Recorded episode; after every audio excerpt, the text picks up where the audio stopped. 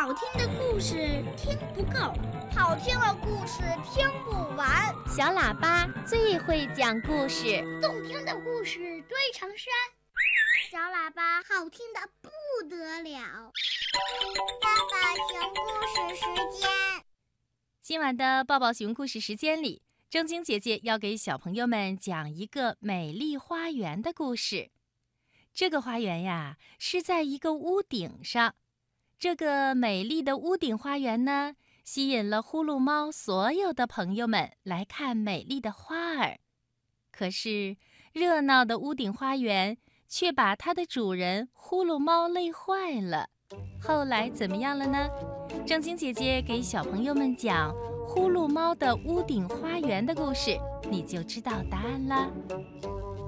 呼噜猫没事的时候，就喜欢待在屋顶上。看着小鸭子在门前的河里游泳，看着羊儿在附近的山坡上吃草，看着鸡妈妈带着鸡宝宝在草地上散步，看朵朵白云从头顶飘过。困了，在暖洋洋的阳光下，趴在屋顶上睡一觉，日子啊过得。自由自在。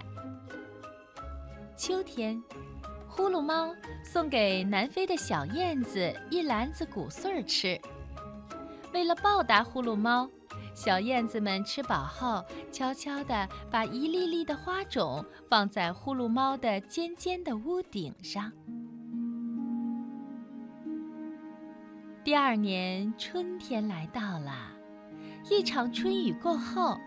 呼噜猫的屋顶上开出了五颜六色的鲜花，花香不仅引来了蝴蝶、蜜蜂，还引来了更多的燕子、黄鹂、百灵，以及蟋蟀、螳螂和小七星瓢虫等等。甚至到了晚上，还会有萤火虫提着小灯笼来访呢。这下子，呼噜猫安静的家一下子变得热闹起来。刚开始，看到那么多朋友都喜欢自己像花园一样的屋顶，呼噜猫可开心了。它不停地和每个来访的朋友热情地打招呼，屋顶上一天到晚像热闹的庙会，熙熙攘攘的。可是啊。刚刚过了三天，呼噜猫就感觉自己支撑不住了。它觉得脑袋晕晕乎乎的，老想睡觉。可是那么多朋友嗡嗡嘤嘤来来往往，根本就睡不成啊！呼噜猫耷拉着尾巴，没精打采地从家里溜了出来。它一摇一晃，爬到树上。敲响了小猫头鹰的家门。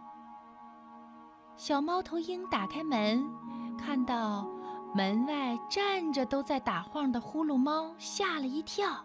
“哎呀，呼噜猫，你生病了吗？”“哦，我想借个地方先休息一会儿，然后再和你说。”呼噜猫刚说完。就瘫倒在小猫头鹰的床上，打起了呼噜。